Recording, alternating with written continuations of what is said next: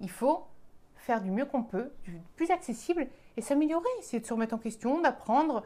Et en fait, si tout le monde fait ça, Hmm. ce sera beaucoup plus simple. Attends, pause. C'est quoi le Crayon Média? On est une équipe qui vous propose du contenu vidéo respectant trois piliers le débat, l'ouverture d'esprit et la pluralité des opinions. Notre but, faire réfléchir et permettre la libre circulation des idées. Bonne vidéo. Bonjour à tous, nous nous retrouvons aujourd'hui pour un nouveau hacker sur la prise de parole sur l'écologie.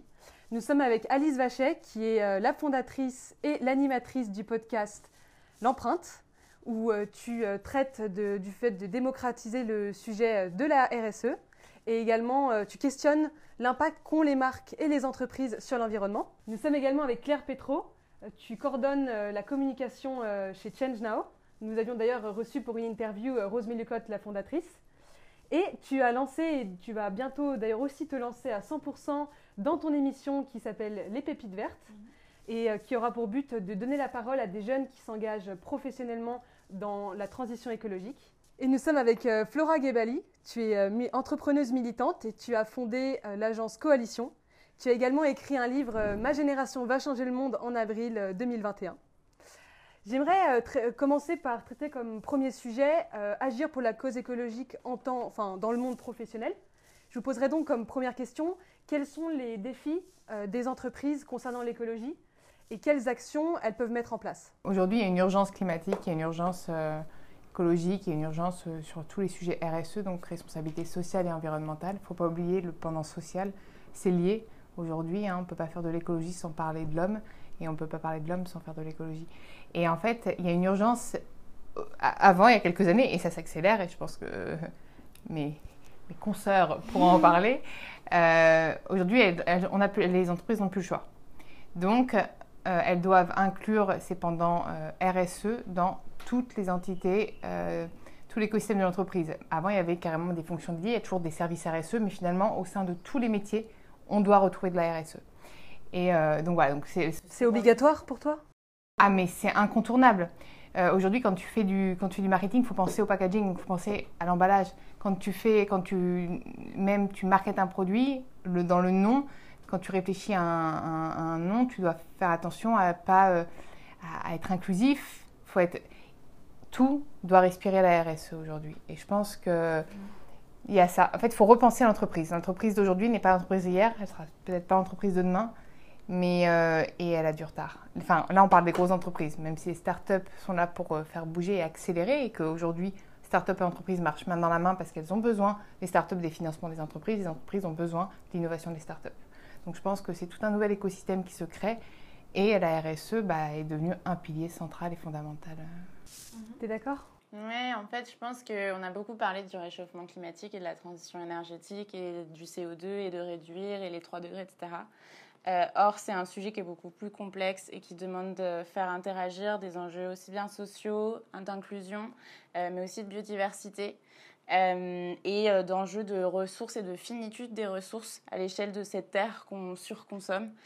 Donc je pense que, comme le disait Alice, en fait, il faut bien comprendre que sur l'ensemble de la chaîne de valeur, il faut implémenter des solutions très concrètes. Euh, et qui doit décider de ces actions? Je pense que de manière un peu audacieuse, les entreprises elles-mêmes, en Bah, étant... Euh, elles, qui peuvent faire changer beaucoup plus vite les mais je choses. dis audacieux parce que si c'est pas l'État est légalisé et institutionnalisé, du coup elles, elles sont un peu genre désavantagées en termes de concurrence par rapport au marché normal tel qu'il existe aujourd'hui si elles sont trop en avance. Donc audacieux de la part des entrepreneurs et des chefs d'entreprise, mais aussi évidemment baqué par ben, des instances euh, étatiques et des lois pour pouvoir en fait aider les entreprises à rentrer dans un moule législatif qui leur permettra évidemment d'aller plus vite. Bah, de notre côté, donc chez Coalition, euh, l'entreprise que, que j'ai créée, on fait du conseil en transformation écologique et sociale. Donc en gros, il y a des boîtes qui viennent nous voir et qui nous disent voilà, euh, on a envie d'être plus écolo, on sent bien qu'il y a un sujet, on écoute l'empreinte et, et, on le voit. Non. On va à Change Now et on le voit. Euh, non, mais voilà, euh, comment on fait, qu'est-ce qu'on fait? Et donc nous, on commence à leur dire voilà, vous avez clairement un enjeu d'économie. Non, ils nous disent on a un enjeu d'économie circulaire, on a un enjeu de biodiversité, de réchauffement climatique. Et là, on leur dit attendez, qu'est-ce que ça veut dire euh, l'économie circulaire pour vous Euh, Quel est le lien entre votre entreprise et le réchauffement climatique Et là, en fait, 9,9 fois sur 10, ils ne savent pas répondre. Et en fait, on se rend compte d'un sujet, c'est que l'écologie, bah déjà, c'est un problème scientifique, c'est-à-dire que, enfin, en tout cas, une, des composantes de l'écologie est vraiment éminemment scientifique. Donc même euh, moi, je maîtrise pas du tout ces enjeux-là. Euh, et en fait, euh, surtout, le, gros sujet autour de l'écologie, c'est quand même un sujet de formation culturelle, de changement, de shift culturel. C'est de, de, rentrer dans sa culture d'entreprise, dans ses mœurs, dans sa compréhension des enjeux, la vision de l'écologie. Par exemple, anecdote tout à fait personnelle. Je disais au, à l'oncle de mon mec à un déjeuner dominical euh, récemment, c'est dingue, je viens d'apprendre que euh, les urines des femmes euh, qui sont pleines d'hormones parce que les femmes prennent la pilule se déversent dans les eaux douces et font disparaître les truites puisque ça rend stérile les truites. c'est fou, c'est dingue, etc. Et il me répond, bah ça va, on va survivre s'il y a plus de truites. Et je lui dis, bah oui, mais le sujet, c'est pas les truites, c'est l'interdépendance de l'écosystème. Et en fait, clairement, il avait même pas compris que l'éco voilà que l'écologie oui évidemment qu'on va survivre s'il n'y a plus de truites bon c'est pas le, le, bon même si euh, c'est super les truites mais peut-être pas le plus gros de nos soucis. Par contre ce qui est clé c'est de comprendre et c'est pas du tout compris par tous les patrons et toutes les entreprises du tout c'est le côté interdépendance euh, qu'il y a euh, entre euh, bah, justement les hommes la biodiversité la nature la terre le réchauffement climatique etc et en fait ça c'est pas évident comme sujet. C'est quand même déjà donc il y a plein d'outils il y a la fraise du climat euh, qu'on connaît bien ici et que, et que j'encourage que, que j'encourage à, à, essayer.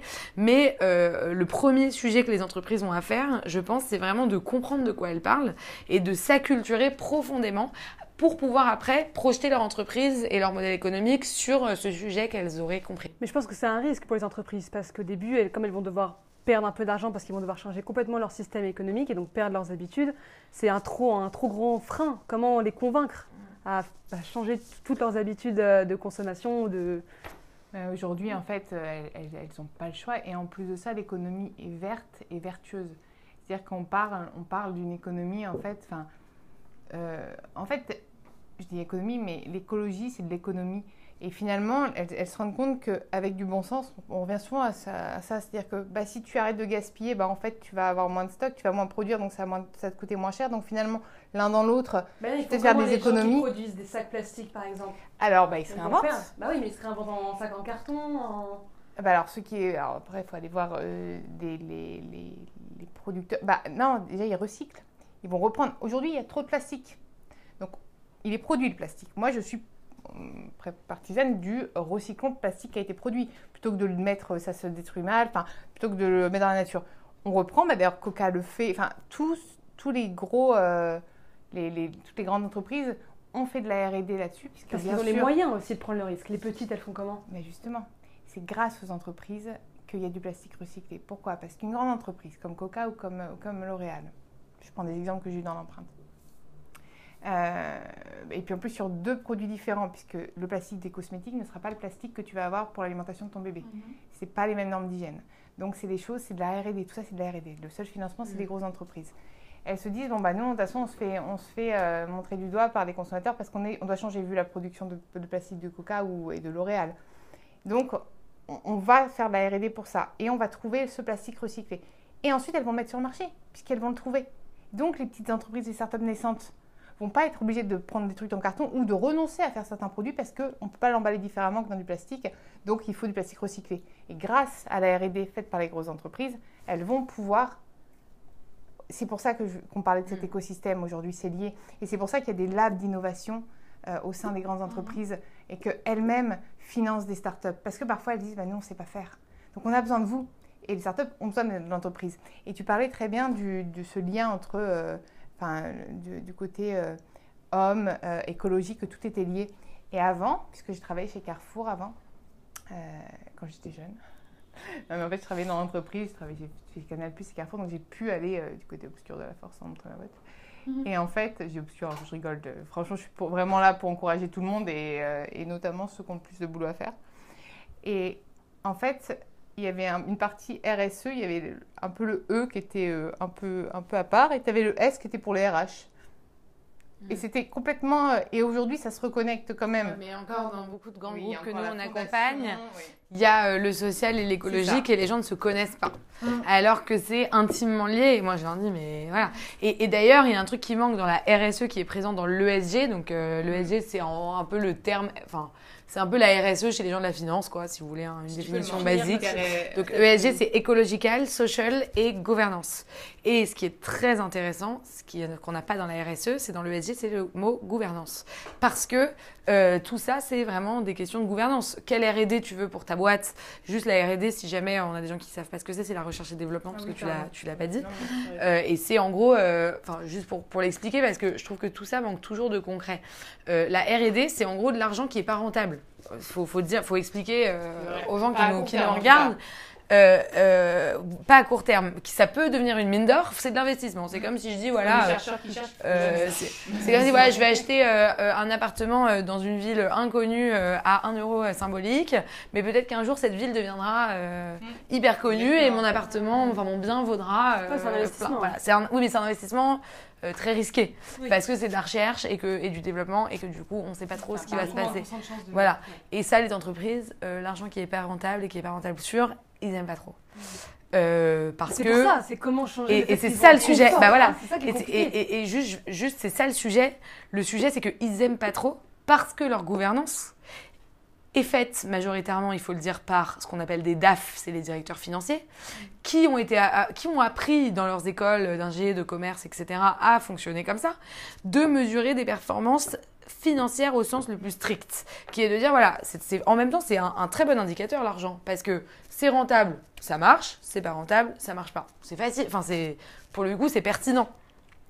Pas au sens moral du terme, mais au, au sens pragmatique du terme. C'est pragmatique. Et donc, ces entreprises-là, elles se sont dit, bon, bah voilà, euh, euh, on va mettre euh, des directeurs financiers à la tête, etc., des actionnaires, euh, etc., euh, pour avoir une gouvernance, euh, enfin, leur, leur gouvernance est basée sur la performance financière. Et nous, tous nos sujets, c'est la performance extra-financière. Donc en fait, pour l'instant, enfin, dis-moi, enfin, dites-moi toutes les deux comment vous le vivez, mais pour l'instant, c'est quand même quelqu'un qui rentre par la fenêtre, qui re-rentre par la cave, qui réessaye par la porte. Parfois, il y a la pression. En fait, la- la- tu te demandes comment ils vont changer. Il y a la pression du consommateur. C'est ça, c'est ce que j'allais dire. Ah oui, c'est ça justement. C'est parce Aujourd'hui, le habituer les consommateur consommateurs. consommateur, enfin, c'est un terme qu'on utilise comme bienveillance, maintenant ça tombe dans la bouche du monde, le consommateur, mais c'est vrai, il est activiste, il est là, et il te dit, moi je veux pas, je nie déjà, je veux pas acheter, je veux pas consommer. Aujourd'hui, euh, consommer, c'est voter. Donc je consomme, et, et on est de plus en plus, il y en a- il y, en a moins qui vont aux urnes, qui choisissent ou pas de consommer des, des marques. Et, euh, et cette pression-là, ils, peuvent- ils sont obligés de... T'as ça et t'as aussi le- les talents à recruter. Du coup, je vais reprendre ma casquette pépite verte. Euh, en fait, tu disais c'est un risque d'y aller parce que euh, on ne sait pas le retour sur investissement. Je pense aussi que c'est un risque de ne pas y aller. Euh, Mais à les la gens fois pas compte, À ça. la fois sur la partie euh, consommateur, en fait, euh, là, tu as des tendances qui font que si tu n'y vas pas, en fait, tu perds une partie énorme de la consommation. Et il y a aussi le problème des talents à recruter. euh, qui de plus en plus en fait vont être euh, des viviers beaucoup plus durs à mobiliser si en face euh, de ces talents qui sortent d'études, on met pas des engagements clairs et transparents sur sa stratégie en tant qu'entreprise. Et ça, je le vois. Alors, la stat qu'on sort souvent, c'est les 30 000 signataires du manifeste étudiant pour un réveil écologique. Mais même, du coup, au Pépite Verte, je le vois dans les gens que j'interroge, plus de 150 depuis, depuis euh, 8 mois. Et tous, quand tu demandes comment tu as choisi ton job, ou même la consultation du refait, enfin vraiment, j'ai regardé l'impact. Alors, encore une fois, c'est les gens qui me répondent, c'est les gens de ma communauté, donc c'est des gens engagés qui viennent vers moi. Mais n'empêche que c'est un mouvement de fond qui fait que moi, je suis sortie d'études il y a 3 ans ou 4 ans, j'étais un ovni. J'étais un ovni, et j'étais euh, la folle euh, végane. euh, mais maintenant, c'est une, c'est un vrai, une vraie tendance, c'est un vrai truc de fond. Et du coup, nous, il y a plein de jeunes qui viennent vers nous en mode comment je trouve un job engagé et comment j'ai de la lisibilité sur les entreprises en me disant j'y vais, mais je vais pas me faire greenwasher le cerveau. Mais, euh, alors ça c'est tout à fait juste, mais récemment j'ai mis un- une annonce sur mon Insta parce que j'avais besoin de recruter des profils en urgence et j'ai fait l'erreur, en fait ça, ça avait être une erreur, de démarrer mon annonce par vous êtes en dépression écologique ou en conscientisation sociale, ce job est fait pour vous. Et après, j'ai très bien, très clairement détaillé le job. Et en fait, j'ai reçu 800 candidatures de gens qui, dont peut-être 30 qui correspondaient au job. Et en fait, les gens ont lu dépression écologique et conscientisation sociale et ils ont envoyé. Et en fait, je pense qu'ils ils ont même pas lu quel job. Ils étaient là, ok, je ferai tout, je ferai tout ce qu'il faut. Non, mais. Il y a pas de problème. Des candidatures Mais- libres, mais tous les jours dans une boîte qui n'embauche pas. C'est-à-dire, Ouais, moi, pareil. je veux bosser avec toi.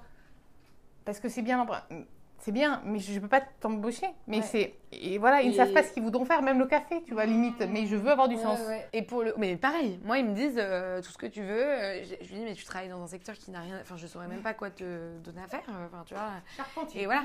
Et, et- et pour le coup, je pense que les pépites vertes c'est vraiment génial pour euh, répondre à tous ces recrutés, futurs recrutés, enfin en tout cas à tous ces voilà. Ouais, euh, très jeune, moi je suis très junior. Voilà, ce côté-là Moins junior. reconversion. Tout simplement parce que le sujet reconversion, je trouve, il est pas mal traité. On a Bah, heureusement il eu un boom médiatique une, sur... dans une niche. dans quoi. une Il y a une corpose et Mais- tout, non, mais, mais, ça je veux reste dire, les généraliste. cadres qui deviennent artisans. euh, ça- de ça, mobiliser les jeunes, ils ont encore le temps de vraiment construire toute leur vie par rapport à. Exactement. Et du coup, je trouvais qu'il y avait un vide médiatique sur est-ce qu'on n'irait pas dire directement aux jeunes avant qu'ils fassent leur burn-out parce qu'ils sont partis dans un Ouais. secteur où Ouais. on leur a dit vas-y, c'est ton Ouais, exactement.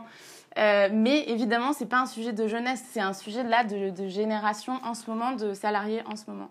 Et donc, je pense que ça fera partie des choses qui feront bouger l'entreprise. Ouais, mais alors moi, ma question, enfin si je peux me permettre de poser une question. C'est. Désolée, ton job, mais je me permets une question. Moi, ma question, c'est côté recruté, de ouf, euh, trop bien l'endroit où tu es positionné, parce qu'il y a plein de besoins. Ça, aucun sujet. Mais côté recruteur, il y a deux options. Soit tu vas bosser dans des boîtes comme les nôtres, où euh, clairement, euh, on est des toutes petites, des TPE, euh, des TTTTPE, ça veut dire toutes, petites boîtes. Euh, et donc, auquel cas, oui, on peut ouvrir quelques postes. Enfin, nous, en tout cas, on en a plusieurs qui sont ouverts actuellement. Mais dans les grands groupes, est-ce que tu as aussi des postes à pourvoir qui ont vraiment du sens? Parce que, euh, ok, il y a les gens à la direction de l'innovation, bon, ok. Ok, il y a les gens un peu à la RSE de plus en plus. Dans les startups, ils ont vraiment un, un boulot. Euh, Il y a les gens dans les fondations, mais pour le coup, pour y avoir bossé, c'était quand même très euh, charité chrétienne. Euh, on va aller aider ces enfants en Afrique en leur envoyant un chèque. Excusez-moi, c'est politiquement incorrect ce que je dis, mais c'était quand même une réalité de. ok, voilà.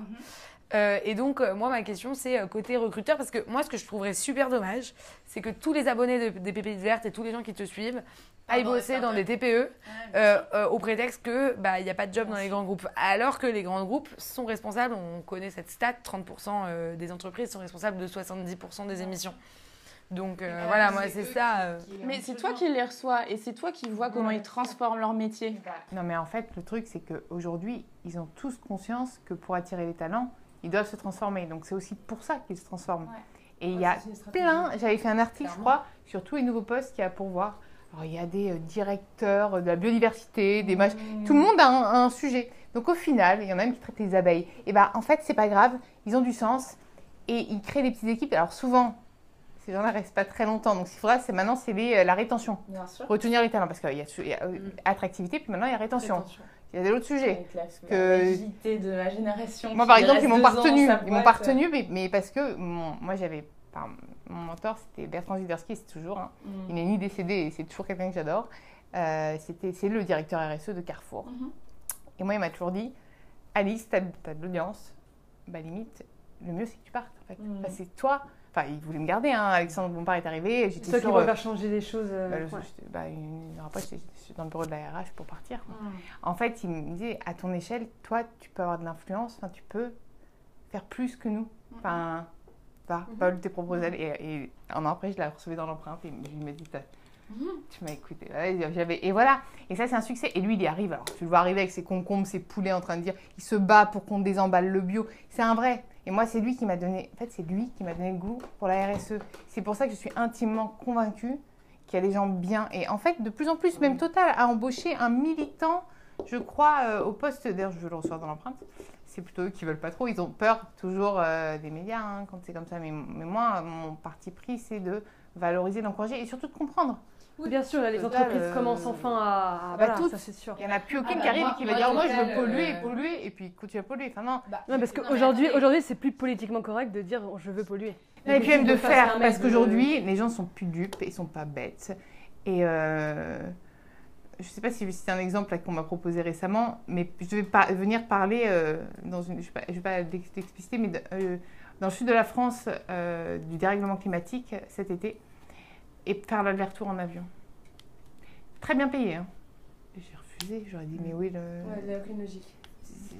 vous osez me proposer, moi, de venir en avion aller-retour dans la journée, parler du dérèglement Mais c'est ça climatique. le problème, c'est que le dérèglement climatique, ça pourrait faire perdre euh, à la planète 23, 23 000 milliards euh, de dollars. Donc comment on pourrait Et on n'est justement, pas encore euh, au pied du mur, c'est ça le problème. Mm. C'est que l'urgence climatique, on en parle, on en parle. On Oui, en mais parle, quand, moi, moi, ma question euh, générale dans la vie, c'est quand est-ce que les sociétés vont, at- vont arrêter d'attendre les crises? Parce que Oui, mais après, pour vous, c'est que les sociétés, ça peut, ça peut être d'autres gens. Enfin, Non, qui peut désamorcer tout ça? bah, il y a les sociétés au sens En social, sociétal du terme. Parce qu'il y a Enfin, encore des consommateurs pour ces produits dégueulasses suremballés. et- Non, mais et d'ailleurs, je suis désolée, moi je reviens un peu en arrière sur ce que vous dites sur les consommateurs qui votent en, Mm. en, en achetant. Je suis d'accord. Et d'ailleurs, c'est ce que j'ai dit. euh, Il y a un chapitre un peu là-dessus dans mon livre. Je suis d'accord. Après, il y a des réalités. Typiquement, confinement numéro 1, Nutella en flèche. Nutella, c'est quand même l'huile de palme, c'est quand même chaud. C'est pas. euh, voilà. Euh, j'ai un. Nutella, j'aime bien, oui, non, mais c'est- Non, mais voilà. Et, je comprends hein, que euh, être enfermé chez soi, manger du Nutella, euh, VS, protéger la planète, euh, bon, dans un moment où t'es confiné, euh, je peux comprendre en plus le côté un peu euh, bon. Et pas que, parce que tu disais à juste titre qu'il y en a qui ne peuvent pas aussi, qui vont Ce- en bas ce- des rayons prendre sûr. les paquets de chips parce qu'ils ont une famille à nourrir et que bah, c'est calorique, c'est gras, il y a le- nous il faut de la calorie. Hein. Bah oui, bah, il faut comment les, les, les gens qui ont très bah, très peu de moyens, ça. ils n'ont pas les moyens justement de, c'est de- pas accès à l'information parce que pas de temps, parce que des, tra- des métiers qui prennent énormément de, de temps, et qui font commencer, qui font faire les 2-8, qui font commencer à 6h du mat, finir à midi, et puis ta femme enchaîne, elle fait Puis midi. t'as pas le temps ni l'envie de changer tes Exactement. habitudes. Et autre de- chose à- et puis même de payer, et puis même de, de payer plus cher pour des. Alors, alors, pour le coup, pour moi des j'ai choses beaucoup de chance. J'ai un primeur en bas de chez moi qui fait que du 200 km. Donc tout vient de 200 km de mon adresse. Ça reste 200 euh, km. à Paris. Euh, bon, c'est en, camion, franchement, 200 km, c'est en gros euh, Île-de-France et un peu autour, quoi. Euh, mais c'est euh, globalement Île-de-France. Euh, et, en fait, et en fait, je vais vous dire, ça me coûte un tiers de mes courses ailleurs. Mais un tiers. Ça existe, hein. Et Mais en plus. Les gens, les gens qui habitent en campagne, ils font comment? Ils ont pas en bas de chez eux mais les gens encore. Mais alors justement, moi j'ai déménagé après le confinement euh, en Seine-et-Marne dans un super village qui s'appelle Fleury-en-Bière. Fleury-en-Bière, 600 habitants, pas de commerce. Donc un, tout, 600 personnes font leurs courses en voiture. Oui, mais ceux qui sont à la campagne, vraiment, pas dans et un alors- village. et deux, perdus dans le On part. fait nous-mêmes nos courses euh, en voiture à côté. Et il y a euh, des avocats du Pérou, des tomates de partout, etc. La Seine-et-Marne, c'est le département le plus fertile de France. C'est le département où poussent les meilleurs fruits et légumes de France. Donc en fait, ces gens-là devraient être nourris pour très très peu, mais très très peu, avec les meilleurs produits français. Voilà.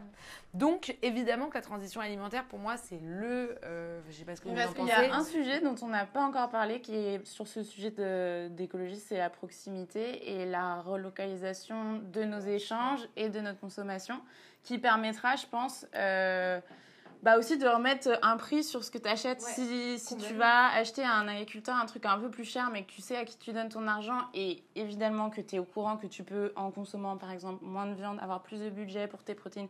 C'est c'est vraiment c'est global et c'est pour moi c'est le problème. Le vrai problème c'est l'accès à l'information et la possibilité de pouvoir savoir. Je pense pas que ce soit vraiment plus cher. C'est c'est quoi pour vous le meilleur moyen pour que les gens sachent? Les réseaux sociaux? Oui, mais alors pareil, l'inclusion numérique, j'en parlais euh, au Havre avec euh, la, c'était le- la conférence de Jacques Attali. J'en parlais on par- avec la ministre, on parlait d'inclusion numérique. Le problème, c'est que tout le monde n'est pas couvert par la 4G. D'ailleurs, la 5G arrive, il y en a plus qui n'ont toujours pas la la 4G. J'avais un ami là récemment, je lui ai envoyé texto, il est toujours par Zoom. Je fais Ça va, t'es mort? Non, je n'étais pas couvert, je suis dans les Pyrénées. Dans les Pyrénées. Ok, enfin en fait, c'est absurde. Et bah, ces gens-là, les réseaux, bah non, mais pareil. Et donc, ils prennent la bagnole pour aller au premier commerce, ils prennent ce qu'ils ont, et bah, ce qu'ils ont en général, c'est ce que peut avoir le. Bah, Comment, le- comment, Non, mais- les- comment mais- communiquer avec ces gens-là alors? C'est quoi la première étape? Bah, De faire en on sorte que. tout le temps au même sujet en général, c'est fini à l'éducation et en ça fait, commence pour à moi, l'école. pour moi, il y a deux sujets. Oui, ça je suis d'accord, mais pour moi il y a deux sujets. Le premier, c'est le sujet de la transparence alimentaire. C'est de savoir que, par exemple, ces gens à Fleury-en-Bière, avant leur euh, carrefour, désolé pour euh, Carrefour que tu affectionnes, Au champ moins, en plus c'est le plus grand carrefour d'Europe là-bas. Euh, moins, non, mais moins loin que leur carrefour, il y a un producteur. Donc euh, c'est plus rapide d'aller choper directement Mais c'est compliqué truc. psychologiquement de Voilà, changer les habitudes de quelqu'un. parce que, et encore une fois, ça revient à ce que je disais tout à l'heure, c'est que tout ça est très culturel. Donc pour moi, le premier enjeu, c'est un enjeu de transparence, qui est un enjeu de longue haleine. Yuka le fait à merveille pour ceux qui sont connectés. Encore que Yuka, parfois, ils sont critiqués parce qu'ils le font que sur euh, l'emballage, donc ce que euh, l'entreprise veut communiquer. n'ont pas de sens. Les amandes, elles sont en D parce que c'est que c'est calorique. Enfin, Oui. euh, tu vois, c'est- Oui, oui, pas voilà, c'est un système qui est perfectible. Pareil, c'est oui, mais du coup, c'est un- c'est encore une fois, faut être informé. Faut, moi, je pense que tout par- passe à, enfin, à l'école, il faudrait mettre des, un, au Mm. programme euh, tout ça. Et, et, et- ouais, ouais, complètement d'accord. Donc, le, mais La justement, saisonnalité, le- par exemple, sincèrement, enfin, c'est bizarre Mais qu'on c'est n'apprenne évident. pas que Ouais. les tomates, c'est l'été. Enfin, Ouais, et, puis, et puis encore une fois, c'est du bon sens parce qu'il y a plus de produits, donc ils vont être moins chers. Donc en fait, Ah ça va oui. accessible pour tout le monde. Et surtout, il y a Oui, des mais d'un moment, surtout, d'un moment, quand, partout ce sera moins, ce sera sur, sur toute la France ou dans le monde entier, forcément ça va devenir moins cher. Donc là, mais là, oui, fait. mais quand on en sera arrivé là, les mais- habitudes mais auront donc, déjà ce que je changé. disais, donc. et, ça, et ça répond à vos deux sujets. C'est le deuxième, c'est la responsabilité. C'est par exemple, je ne suis pas responsable du fait qu'il y ait des maïs, du maïs avec des OGM à l'intérieur. Mais par contre, je suis responsable de ce que j'achète. Moi, moi, Flora, individuellement, je peux pas aller dans les champs de maïs et leur dire arrêtez de mettre des OGM. Je ne sais pas faire ça. Voilà, en tant que distributeur, Carrefour, Monoprix, qui vous voulez, je ne suis pas responsable de comment les producteurs traitent leurs terres, mais je suis responsable de leur acheter à juste prix et de le vendre euh, et de- de- d'acheter les bons produits uniquement. Et en fait, le- la responsabilité, la RSE du coup, c'est le sigle avec le mot responsabilité dedans. Pour moi, c'est le mot le plus euh, euh, surexploité et mal coté de la décennie parce que du coup, il, il veut dire plein d'autres choses. Mais en fait, la responsabilité, c'est hyper important parce que moi, je peux pas aller replanter en Amazonie là, je sais pas faire ça.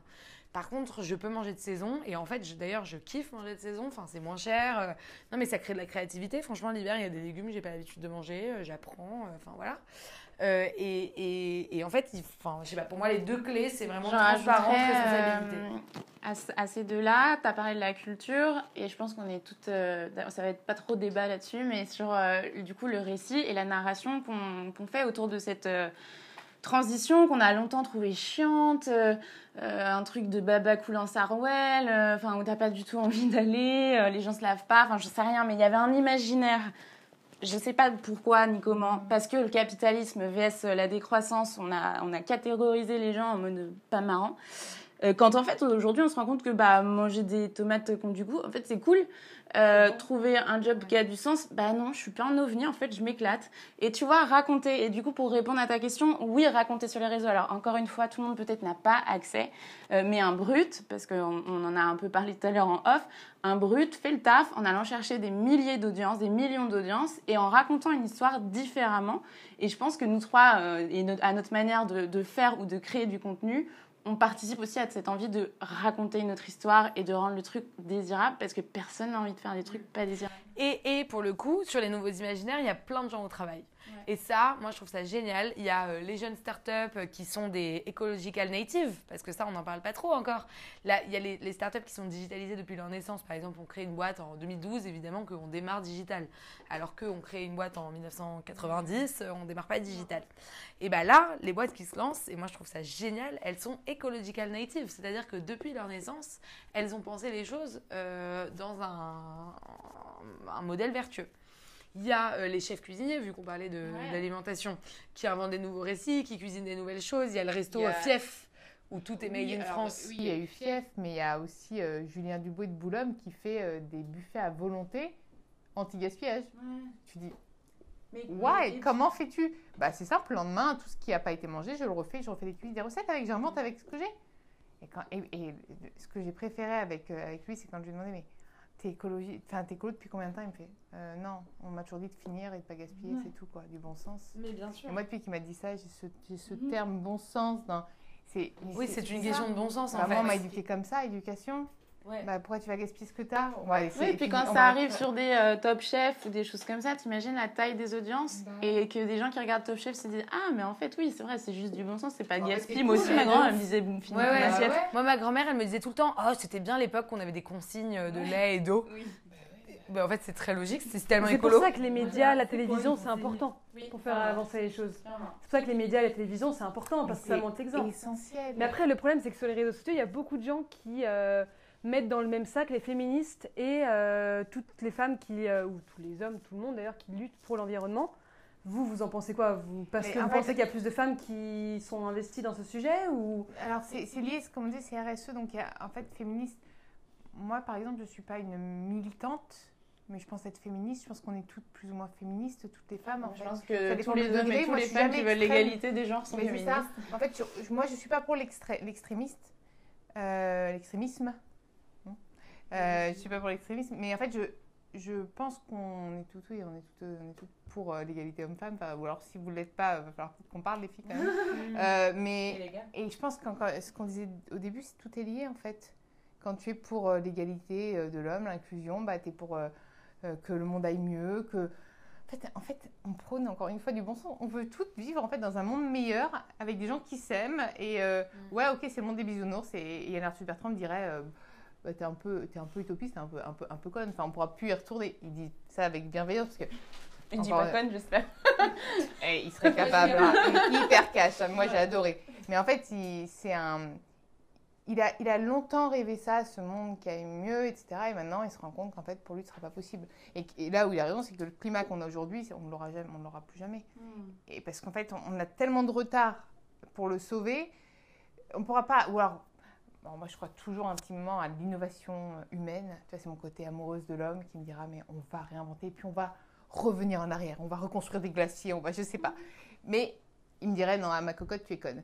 Mais c'est pas grave. Et moi, je pense qu'encore une fois, il y, a un, il y a un amour global pour euh, l'humain, la planète, et que tout est lié. Tu peux pas être écolo si t'aimes pas les gens. Mais Ouais. Le- sur Ça le dépend, lien entre dépend, femme mais- et écologie, il y a tellement de degrés de lecture que je pense qu'il va falloir me couper au bout de deux minutes parce que je pourrais en parler Ouais. très longtemps. J'avais sorti un article qui disait on est plus que des végé- végétariennes zéro déchet parce que pendant très longtemps, l'écologie appliquée aux femmes, c'était l'écologie des petits gestes. Euh, on est végétarienne, on fait du zéro déchet, on s'occupe des trucs, euh, des bocaux à la maison, machin. Quand au niveau institutionnel, dans les prises de décision médiatiques, politiques, là, il n'y a pas de femmes. Et là, il y a un plafond de verre. Et, là, il y a un manque d'accessibilité pour des femmes qui portent ces sujets-là à des instances de décision. Pourquoi? Parce que je pense que les instances de décision, pendant longtemps, elles ont été créées de manière, enfin, pareil pour les hommes, et que du coup, il y a vraiment une place à, à laisser aux femmes pour plein de raisons, mais déjà parce que c'est les premières victimes du réchauffement climatique. Partout dans les espaces qui aujourd'hui subissent la montée des eaux et la chaleur, c'est elles qui sont responsables des familles et des foyers et qui du coup les, subissent les hommes aussi, ils peuvent être responsables de leur famille. beaucoup moins. Dans- on, est, on est dans un monde Les patri- chiffres ne sont pas Non. encore, oui, c'est ça, on n'a pas encore inversé. Mais bien sûr, qu'on- de plus en plus, il y a de plus en plus de papas, et là maintenant, même. Ah oui, mais Bah, sur les, moi, es- sur les Là, cette pays semaine est sorti le chiffre que dans, 200 dans 250 ans, dans les pays occidentaux, on arriverait à l'égalité homme-femme. Peut-être un peu long, ça. mais- Et aussi, elles, elles sont les premières à trouver les solutions, du coup, de mitigation sur place, euh, à, euh, à innover. euh, et du coup, elles doivent faire partie des personnes qu'on met autour de la table quand on prend des décisions, tout simplement parce que on ne peut pas décider, et on revient en fait, je pense, au sujet de la gouvernance. Aujourd'hui, il y a quand même une majorité des décideurs économiques, tout simplement, euh, si on regarde les PDG du CAC 40, qui prennent des décisions à 100% de mecs pour euh, 100% de la population. Or, on est quand même, euh, je sais pas si on n'est pas à 51 ou 52%. Donc, il y a un enjeu de rapprocher, je pense, les instances de décision et la diversité des profils qui peuvent accéder à ces, à ces sujets de décision. Parce que tout simplement, comme tu le disais, c'est un sujet qui relie tout, aussi bien la diversité des profils et les enjeux sociaux que les enjeux climatiques et écologiques. Pour aller vers la fin de cette interview, pensez-vous que les radicaux de l'écologie peuvent nuire à la sensibilisation euh, du climat? Euh, alors nuire, euh, c'est un mot quand même euh, un peu dur de sens, mais moi je pense que oui, il y a un problème avec l'écologie politique. Et je pense qu'il faut le dire. L'écologie politique, c'est un concept qui a émergé euh, de manière relativement récente, même si euh, les partis écolo existent depuis longtemps.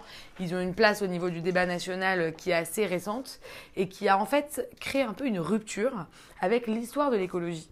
Et en fait, on dirait que c'est bah, ce- ces bobos en Sarwell dont tu parlais, dans ces écolos en Sarwell dont tu parlais, euh, qui font des, des ZAD et des conventions coll- collectives à Notre-Dame-des-Landes. Et, et, euh, et en fait, ils veulent pas tellement gouverner parce que c'est plutôt un groupe de, de potes qui. euh, Enfin, enfin, c'est vrai, hein, jusqu'aux réc- récentes élections municipales où il y a eu une vague verte, c'était quand même l'image des partis écologistes. Euh, en fait, le problème, c'est qu'il n'y a aucune déconnexion dans l'histoire de l'écologie. L'histoire de l'écologie, c'est l'histoire de la Terre et des humains sur cette Terre.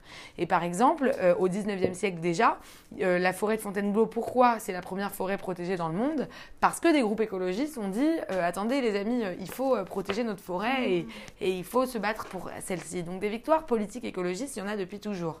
Enfin, en tout cas, depuis l'histoire, euh, pas que récente.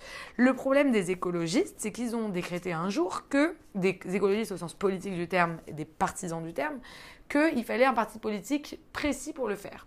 ils ont eu raison parce qu'à l'époque, personne d'autre n'en parlait. Donc peut-être qu'ils nous ont fait gagner du temps. Je ne veux pas les blâmer pour ça. Le problème aujourd'hui, c'est que l'écologie, c'est un sujet qui est transversal. C'est un sujet qui est partout, qui est inhérent. euh, Enfin, tu le vois bien dans les entreprises, je pense. Bah, il n'est pas encore partout, sinon on le. Non mais, euh, non, non, mais je veux dire, il est théoriquement partout. C'est-à-dire que, par exemple, pourquoi tu vis ici euh, que- Qu'est-ce que tu fais comme travail qu'est-ce que... enfin, Il est inhérent à la vie de la cité, à la vie en société, et donc il est inhérent à la politique. Et euh, du coup, je pense qu'avoir un parti écolo aujourd'hui, c'est hyper important. Encore une fois, je mesure ce que je dis, comme contre-pouvoir. Et comme laboratoire d'idées, de think tank, de réflexion politique, etc. Il faut quelqu'un qui produit de la data, qui, il nous faut notre petit GIEC politisé qui est là pour nous dire quand on fait des bêtises. Mais euh, il est temps d'arrêter. En fait, le problème, c'est que ces partis-là, qui sont en plus situés à gauche dans l'échiquier politique, euh, mettent euh, tous les électeurs de droite, qui sont, rappelons-le, en France, entre 70 et 75 des Français actuellement, donc tout le monde, ils se les mettent à dos. Et en fait, ces gens-là, euh, bah, on va avoir besoin d'eux si on veut changer. Et parce qu'ils sont un peu anticapitalistes, vu qu'ils veulent complètement changer les manières. euh, Bah, ils ont, en fait, euh, je, je- C'est pour ça que- Les Amish, voilà. Bah, les- si vous voulez, les Amish, je sais pas s'ils sont tous anticapitalistes, mais en tout cas, je pense que ceux qui ont tort trop tôt ont besoin de radicalité pour s'affirmer. Et donc, ils ont, euh, ceux qui ont raison trop tôt, j'ai dit tort, c'est non. un lapsus. Euh, non, mais voilà, je pense qu'ils ont eu besoin de leur radicalité. Enfin, je vous laisse rebondir, mais je pense qu'ils ont eu besoin de radicalité pour s'affirmer. Mais que du coup, aujourd'hui, euh, quand Éric Piolle, euh, maire fraîchement élu à Grenoble, nous dit on va arrêter les sapins de Noël, Bon, c'est de la com, on rentre peut-être dans du débat politique, mais c'est pas très stratégique. Parce que finalement, quand moi je vois que les priorités pour les présidentielles à venir, et je m'arrêterai là-dessus, c'est la sécurité, l'emploi et le pouvoir d'achat, et que je pense qu'il y a encore 20 thèmes avant d'arriver à l'écologie, euh, ok, euh, la jeunesse, ok, nan, nan, mais en fait, euh, le peuple de France n'est pas encore convaincu. Et ça, je trouve que c'est super déprimant. Moi, j'ai moins parlé politique parce que je pense que dans Radicaux, tu veux aussi parler de, simplement de, Vegan. de euh, vegan, mais au sens péjoratif du terme. Moi, j'ai des amis qui sont véganes. Alors, j'ai des amis qui sont vegan food, qui sont pas véganes dans tout, mais elles n'ont pas le droit de se dire qu'elles sont véganes parce que sinon, elles se font limite Mhm. insulter. Euh, j'ai une de mes très bonnes amies qui, j'ai dû lui faire changer parce qu'elle est assez suivie, assez, euh, parce qu'elle a mis vegan, ça fait longtemps qu'elle en parle, mais bah, elle s'habille pas en vegan, quoi. Et je lui dis fais attention, parce qu'en fait, ça, c'est, voilà, c'est ça le problème. C'est ça pour moi le, la limite euh, de, de, du, mais du, radic- du radicalisme hein, Ouais, dans, c'est intéressant dans d'avoir toutes ses formes. C'est intéressant. Non, mais en fait, vegan, tu as le droit de l'être quand tu fous la paix aux gens. C'est-à-dire que moi, je trouve que les gens les plus inspirants, c'est ceux qui vont te montrer par l'exemple comment ils font et comment ils se sentent bien, qu'ils sont heureux. Pour moi, c'est quand tu es heureux, que tu es en bonne santé, que tu as l'air épanoui, que tu vas inspirer les autres à faire pareil. Je m'appelle Vacher. Ma famille, c'est des bouchers, quoi. Non, mais vraiment. Et bah, je suis flex. C'est-à-dire que moi, je n'achète pas de viande, euh, ni de. Enfin, je suis végane à la maison. Au restaurant, euh, je peux consommer du poisson euh, ou des œufs, etc. Bon, pas de viande quand même. Mais, voilà. Mais moi, je suis, je dois arriver à une famille à un barbecue vegan. Eh ben, j'arrive à faire manger mon père euh, sans viande, mais pas en le forçant, en lui faisant des trucs. Et puis, c'est quoi Il n'y a pas de viande, bah, ça va, c'est pas bon. Bah goûte, ça peut être. Puis en fait, le lendemain, il me redemande. Moi, j'appelle ça l'écoloflex, être écoloflex. Tu sais, le flexitarisme, bah, t'es écoloflex. C'est et en fait, finalement, on est tous plus ou moins. Moi, par exemple, je sais que je suis une timbrée à marcher 20 km par jour. C'est aussi pour ça que je me suis paumée avant de venir. Je marche beaucoup. T'avais Et- pas fait tes 20 km, donc t'as C'est pour ça que je suis arrivée de- tout bas, t'as tout compris, avec ma banane et tout. Mais je vais pas dire à tout le monde de marcher 20 bornes par jour. Moi, c'est facile pour moi. Par contre, je sais que bah, l'hiver, je je suis quelqu'un qui, est- qui est très frileux, bah, je me chauffe un peu plus que tout le monde. Et j'ai pas refait ma rénovation énergétique, mais je pense que mon appartement, c'est une catastrophe. Question, euh, Et je pense qu'on a tous des points d'amélioration et qu'il y a- et qu'il n'y a pas de perfection. Il faut faire du mieux qu'on peut, du plus accessible et s'améliorer, essayer de se remettre en question, d'apprendre. Et en fait, si tout le monde fait ça, ce sera beaucoup plus simple. Et le problème du radicalisme, pour en revenir du coup à la question, c'est que en cherchant toujours les problèmes des gens et en, ta- et en tapant, parce que c'est souvent agressif quand on parle de radicalité, c'est- quelque chose de très agressif, ben, on n'a pas envie ni de les écouter, ni de faire comme eux. Ils nous inspirent absolument rien. On a juste envie de faire l'opposé de ce qu'ils nous demandent de faire. Et C'est ok, tu m'agresses, c'est ça. Et tu si m'agresses. terminer- Voilà. Ouais, non, mais bien sûr, en Ouais. plus. euh, Si je peux terminer, euh, je voudrais rebondir sur deux choses que tu as dit. La posture, en fait, que tu approches dans ton militantisme.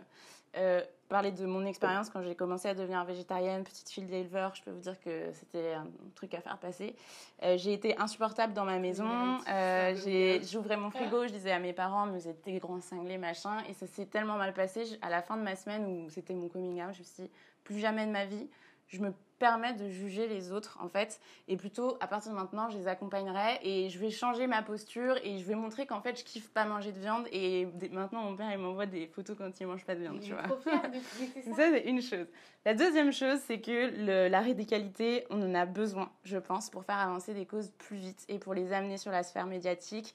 Et alors moi, je ne cautionne pas euh, les véganes qui vont casser les trucs de boucher. La seule chose que, que je peux dire, c'est quand un végane choisit ce mode d'expression, il amène le sujet sur la sphère publique alors qu'il n'était pas débattu aujourd'hui. Je ne dis pas que c'est la bonne ou la mauvaise on va, manière. On va recevoir Solveig Galoin la semaine prochaine. Je pense que ça pourra vous Voilà. intéresser d'avoir son point de vue. Mais en tout cas, je pense qu'on n'est personne pour décider qu'un militantisme ou un autre est pertinent ou je sais pas ce que c'est, nuit ou pas. Je pense que chacun a besoin de trouver dans son chemin de militantisme et dans son éveil euh, face euh, au monde qui s'effondre.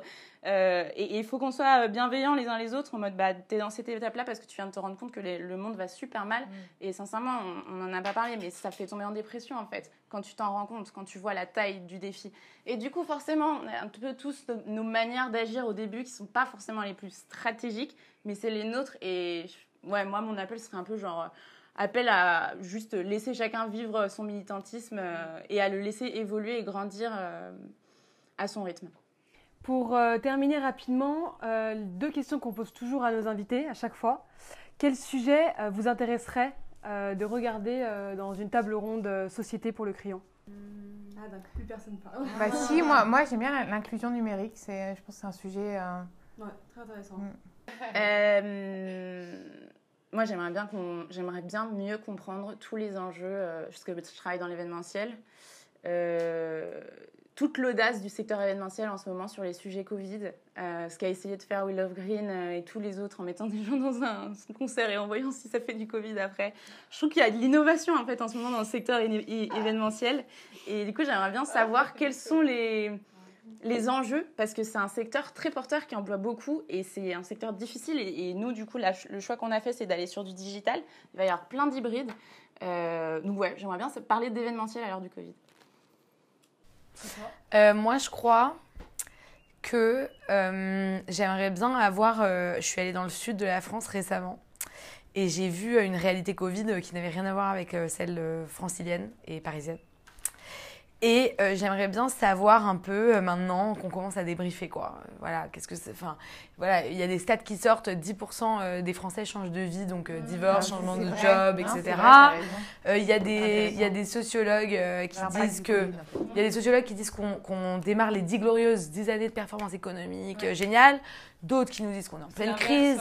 Et, et moi, je crois plus, enfin, des- je, je sais pas, si- je crois plus les sondages et tout. Je trouve que c'est trop bizarre. Enfin, c'est complètement décorrélé de ma réalité en tout cas. Et d'ailleurs, je trouve que il y a plus de réalité, il y a que des croyances et que les médias participent Et beaucoup. même la médecine, avant moi je croyais dans la médecine, j'y crois même plus. Ah, bah ouais, mais c'est ça. Et en fait, je sais pas, j'ai l'impression que parfois les médias donnent raison aux complotistes. Et donc j'aimerais bien des médias qui prennent des réalités, enfin donc vous, En gros, tu euh, qui prend des réalités. des- Non mais ou même, euh, je sais pas, un jeune de euh, trois jeunes de trois villes euh, qui ont exactement le même âge et qui font exactement les mêmes études. Voilà, Qu- qu'est-ce qui s'est passé chez vous? Et vraiment avoir juste du témoignage. euh, franchement, j'étais dans des villages, j'ai pas vu un masque pendant quatre jours. Ouais, ouais, j'avoue. Donc j'ai enlevé le mien avec plaisir. Ouais. Je n'ai pas vu un Moi masque aussi, je suis à quatre la jours. campagne. euh, Enfin, la campagne. Mais même à. Paris, ça hein, dépend à laquelle. de plus en plus dans les rues, les ça. gens euh, ne mais mettent ça dépend. masque. Mais moi, je trouve que voilà, le, le vrai challenge, c'est de recréer des réalités euh, communes. Il y en a, enfin, je sais pas, y en a plus, qu'on est tous isolés avec nos 20 euh, personnes algorithmées là. Et qu'est-ce que ça vous évoque si je vous dis la phrase Trace tes contours, qui est le slogan de notre média? Moi, ça m'évoque euh, de, de bien s'entourer. Pour bien tracer ses contours, je pense qu'il faut bien s'entourer et qu'il faut euh, être audacieux et, et s'écouter sa petite voix. Bon, Je fais un petit coucou à l'équipe du crayon, parce qu'on s'entoure bien. Trace tes contours? Ouais. Ah, Moi, c'est plus personnel. Je trouve que c'est mieux se connaître et, et s'affirmer. C'est plus, voilà, ça me fait plus penser à ça. Très intéressant. Moi, je trouve ça intéressant d'appeler un média digital euh, le crayon. Et du coup, trace tes contours, c'est euh, prends un peu euh, ce qu'il y a à prendre partout, ne renie pas l'un ni l'autre et, et fais un truc cool. Parce que moi, euh, je possède pas vraiment de crayon. À chaque fois que j'en ai besoin d'un, je le cherche. Pendant des- Enfin, de stylo et tout. C'est vrai que c'est je suis- important d'avoir un je crayon. dans suis trop digitalisée personnellement. Voilà, bravo. Et donc, euh, je pense que si je pense qu'il y a des jeunes qui, qui vous regardent et, et je sais pas leur dire que faut, Faut avoir un crayon. faut avoir un crayon. C'est essentiel. Ouais, non, mais faut, faut avoir un crayon. C'est pas moi qui le dis. hein. Bon, c'était un vrai plaisir de vous recevoir, mesdames.